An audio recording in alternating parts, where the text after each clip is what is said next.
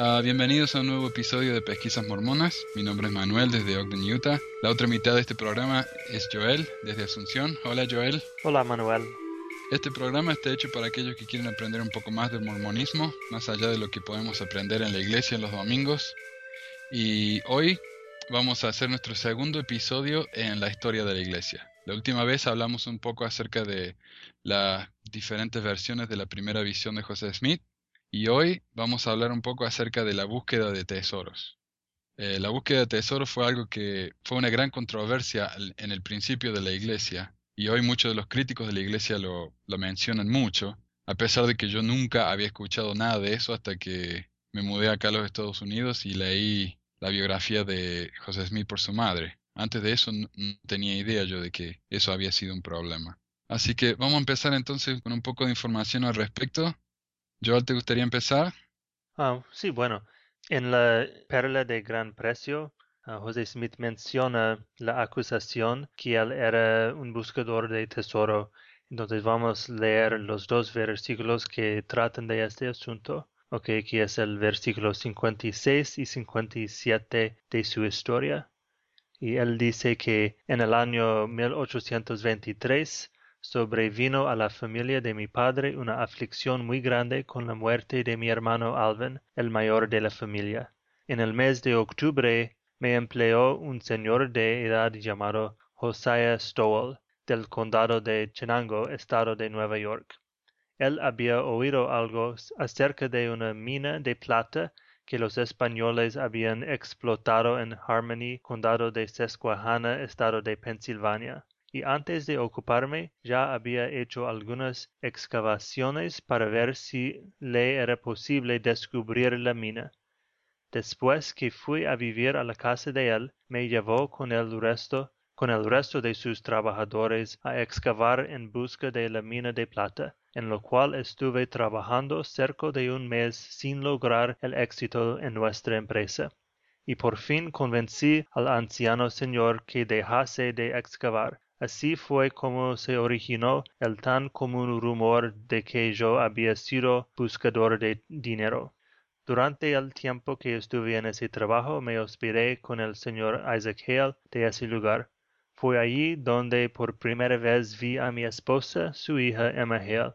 Nos casamos el primero de enero de uh, 1.27 mientras yo todavía estaba al servicio del señor Stowell. Ok, y eso está en la perla de gran precio. Correcto. Eso muestra lo, mucho que estudié la perla de gran precio, nunca me había dado cuenta. ok, entonces él dice que un señor Stowe le pidió que, que lo ayudara a, excavar una mina de plata. Correcto. Eso, es todo lo que él dice que hizo. Sí, que había esta leyenda que los españoles tenían una, una mina de plata que dejaron y uh, gente en la región estaban buscándolo. Ok. Yo tengo una cita muy corta de la historia de la iglesia que escribió José Smith en el volumen 3. Ah, se ve que hay una serie de preguntas y respuestas. Y la pregunta número 10 dice, ¿no fue Joe Smith un excavador de dinero? Respuesta, sí, pero nunca fue un trabajo muy rentable para él, ya que solo consiguió 14 dólares al mes por ello. Entonces, de nuevo está diciendo, sí, fue un excavador, pero no, no fue una gran cosa. Ok. ¿Y por qué no hablamos un poco de cómo buscaba tesoro? Porque no, no era un método como, como pensamos ahora, ¿no? Que él iba a una mina y, empezaba a cavar, ¿no? Él tenía un método muy específico. Sí, correcto. En esta época la búsqueda de dinero o de tesoro era muy común en la frontera a donde vivían y la gente en esta época usaba maneras ocultas o sobrenaturales para buscar el tesoro y las dos maneras más comunes eran de usar una piedra de vidente que miraban a la piedra para ver dentro de la tierra y la otra manera era de usar una varita de zauri como se usa hoy en día para encontrar agua y usaban esta varita para encontrar tesoro también. Era, era una cosa un poco como de magia, ¿no? Correcto. Algo así.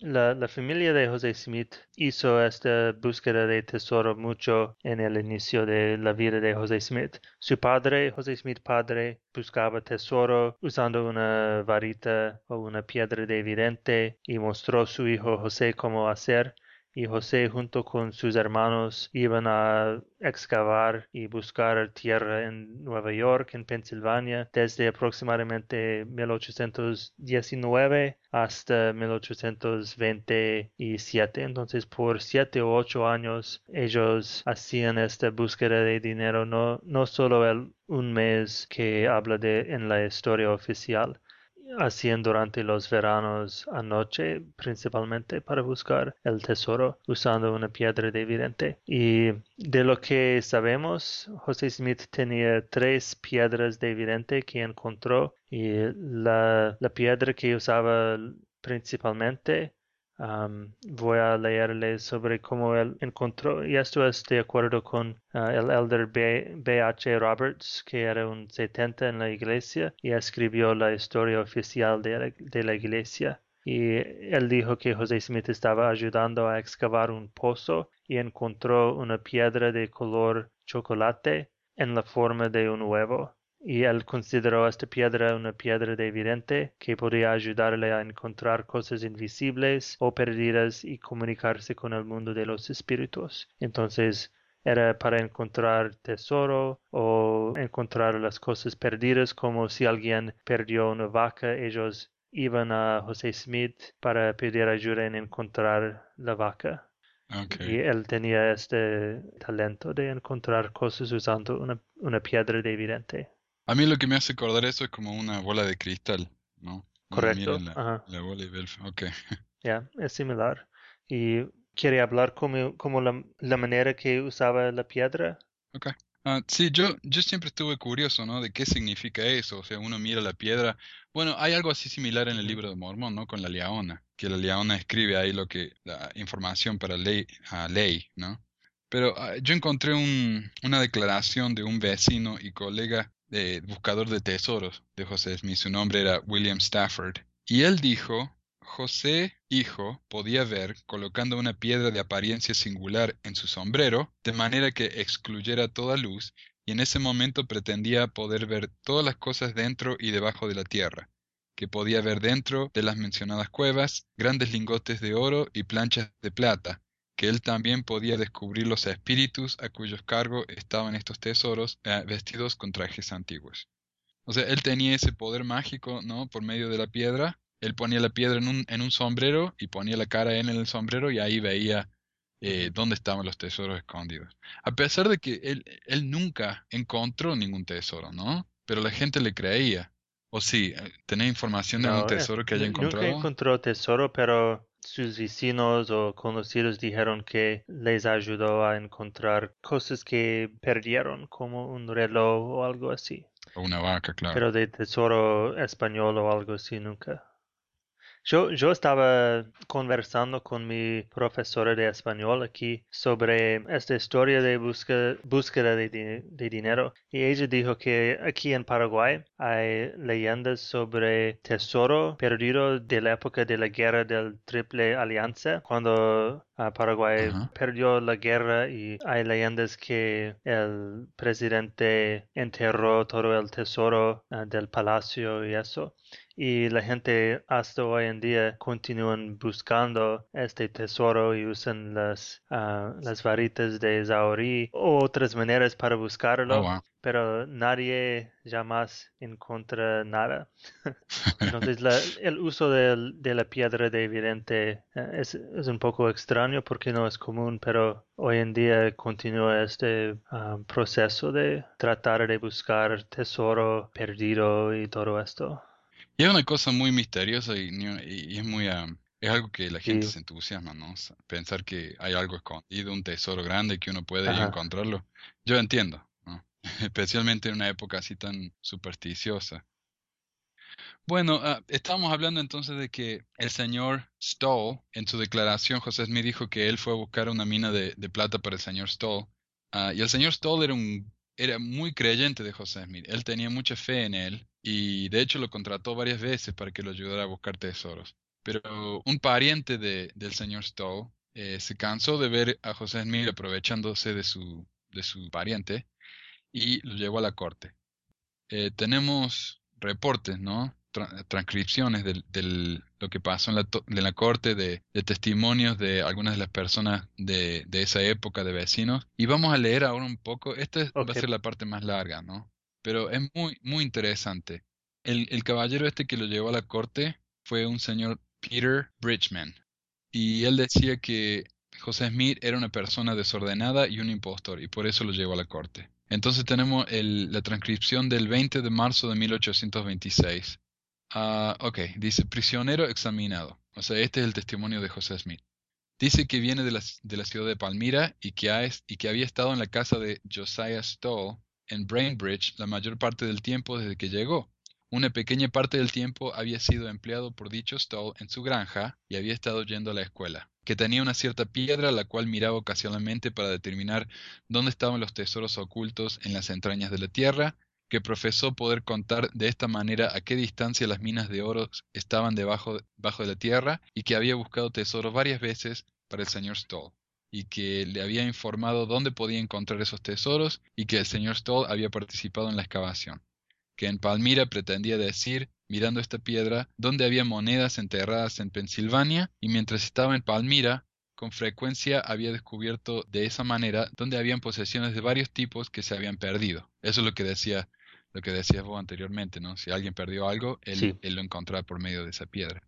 Que él estaba ocasionalmente en el hábito de mirar a través de esta piedra para encontrar objetos perdidos durante tres años pero últimamente había prácticamente renunciado a causa de haber dañado su salud, especialmente sus ojos, los cuales estaban irritados porque no buscó negocio de este tipo y que siempre había negado tener nada que ver con este asunto. O sea, él mismo confiesa acá que él buscaba monedas, buscaba eh, varios tesoros, aparte de la mina de, plata para el señor Stoll, y que tenía ese talento. Él confesó eso a la corte.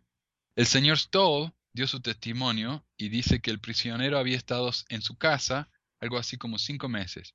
Había sido empleado por él para trabajar en la granja parte del tiempo, que él dijo tener la habilidad de predecir dónde habían tesoros ocultos en la tierra, mirando a través de una cierta piedra. Este prisionero había buscado tesoros para él algunas veces, una vez para decirle acerca de un dinero enterrado en Ben Mountain, en Pensilvania, una vez para buscar un oro en Monument Hill y otra vez para encontrar un manantial de agua salada, y que él sabía positivamente que el prisionero podía decir y poseía el arte de ver esos valiosos tesoros por medio de dicha piedra, que encontró la, y ahí hay una palabra inteligible en, el la transcripción, en Ben, en Monument Hill, como el prisionero lo había prometido, que el prisionero había buscado a través de dicha piedra una mina para el diácono Addleton sin encontrarla exactamente, pero que piensa que consiguió un, otra palabra inteligible, de mineral que parecía oro, que ese prisionero había dicho por medio de esta piedra donde un señor Bacon había enterrado dinero, que él y el prisionero habían ido en busca de ella y que el prisionero había dicho que estaba en una cierta raíz de un tronco cinco pies debajo de la superficie de la tierra, y que encontraría una pluma de cola junto con el tesoro. Acto seguido, Stowe y el prisionero comenzaron a cavar Encontraron la pluma, pero el dinero había desaparecido.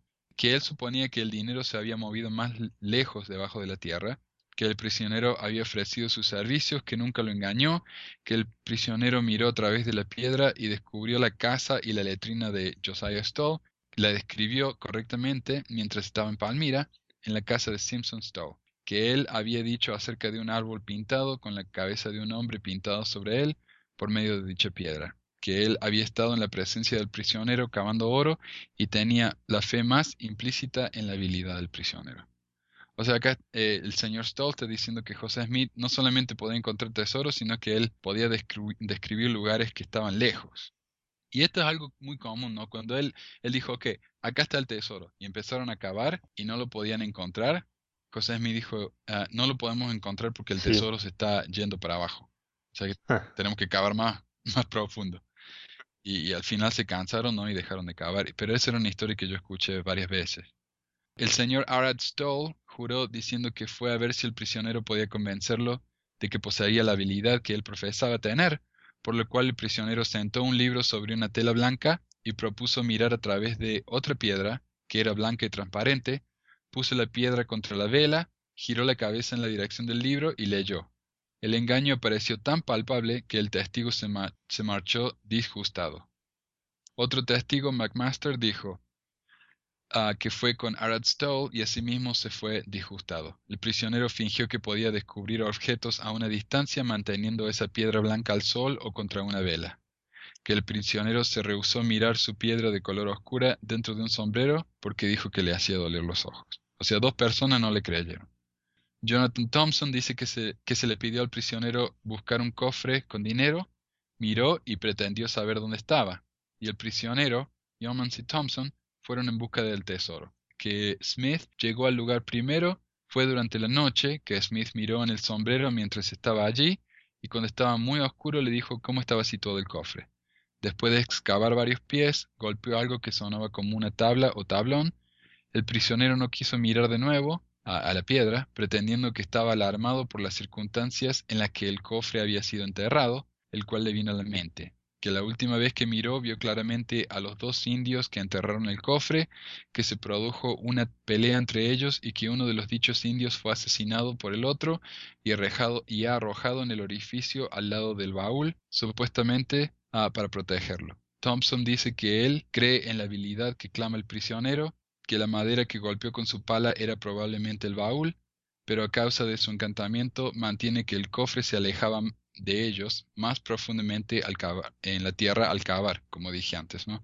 Que no obstante seguía constantemente quitando tierra, sin embargo el cofre se mantenía siempre aproximadamente a la misma distancia de ellos. O sea que como el, el cofre eh, se les estaba escapando. Dice el prisionero que le parecía que podía encontrar sal en Brainbridge y que él estaba seguro de que el prisionero puede adivinar cosas mediante dicha piedra, que como evidencia de este hecho el prisionero miró en su sombrero para contarle sobre un dinero que el testigo perdió hacía 16 años y que describió, describió al hombre que supuestamente había tomado el dinero y dónde se encontraba tal dinero. Por lo tanto, la corte encuentra al, acusado culpable. Y ahí hay una lista de todos los... Ah, lo que la multa, ¿no? Por, sí, la multa. O sea que ah, la corte no le creyó. Bueno, él, él, testificó, ¿no? Las cosas que dijo, la corte lo, lo vio lo suficientemente culpable como para darle una multa. Y él tuvo que pagar a dos dólares y 68 centavos. Pero muy diferente. ¿eh? Estas cosas, uh, lo interesante de este documento es que fue descubierto en el año 1971, creo. Antes de eso, nadie lo había visto. Sí, existía uh, transcriptos de, del juicio, pero uh, los apologistas, los defensores de la iglesia, pensaban que era mentira, que era, creación de los críticos. Ahora uh, todos admiten que este es un documento real. Tuvieron que, eh, porque incluso está en, en, la corte. Uno puede ir y verlo si uno tiene la oportunidad, ¿no? Sí. Y, y, de hecho, como dijiste, hay un, hay un famoso defensor de la iglesia que se llamaba Hugh Nibley, y él escribió varios libros en defensa de la iglesia, y uno se llamaba Los creadores de mitos en defensa de José Smith.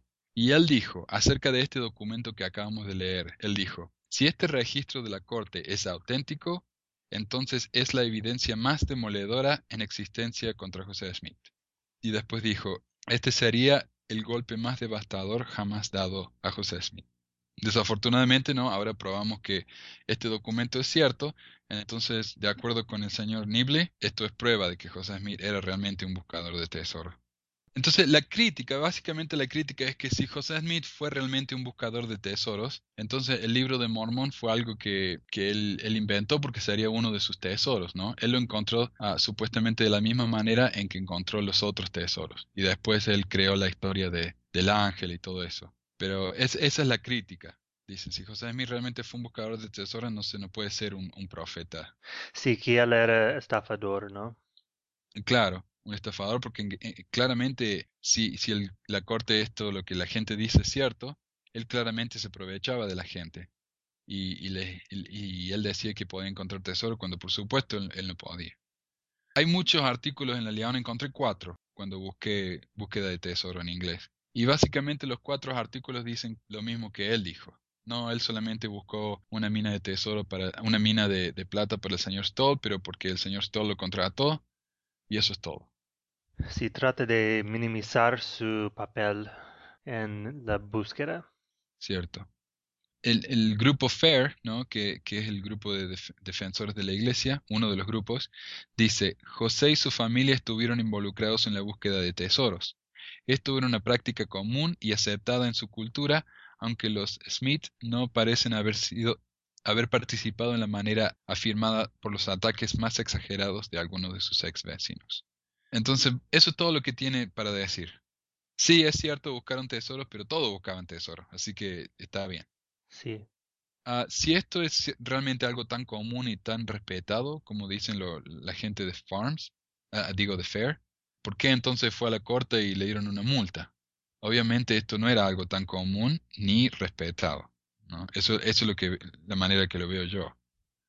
E, en mi opinión, bueno, hay un, libro sobre uh, mágica y en esa época en Nueva York y bueno, era común, muchas personas participaban y creían en la búsqueda de, dinero usando piedra de uh, vidente o algo así.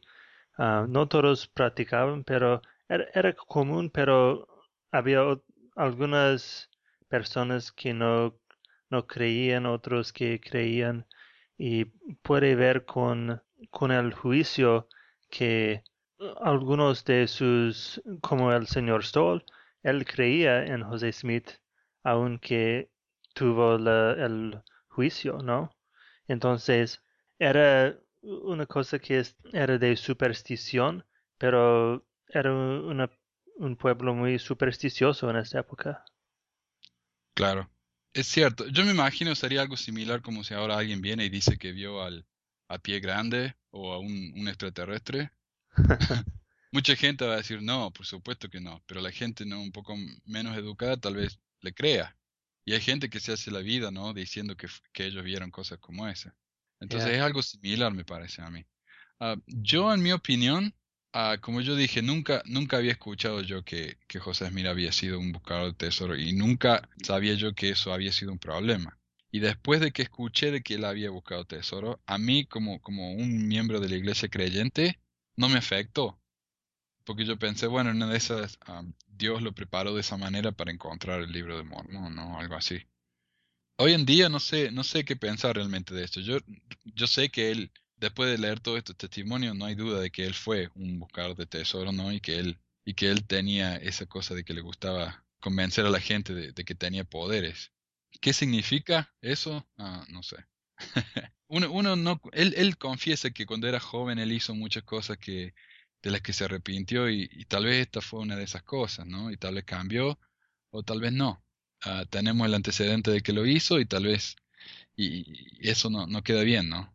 es como una mancha en, su, en su ah, reputación, pero es difícil ver. Mm.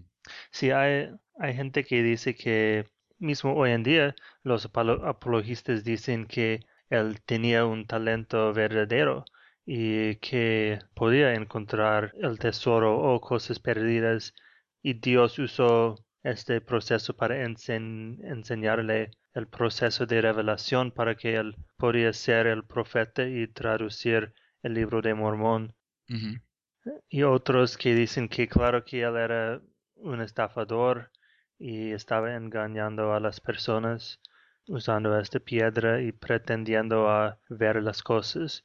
En mi, en mi mente, solo José Smith sabe si, eh, si él creía o no en su talento, pero yo pienso que probablemente él creía que tenía este talento de ver en la, de usar una piedra de evidente, de poder encontrar cosas, ver cosas invisibles, que su familia creía en este tipo de cosas, su padre, y estaba buscando tesoro en la noche y, y todo esto. Entonces era una cosa real a él.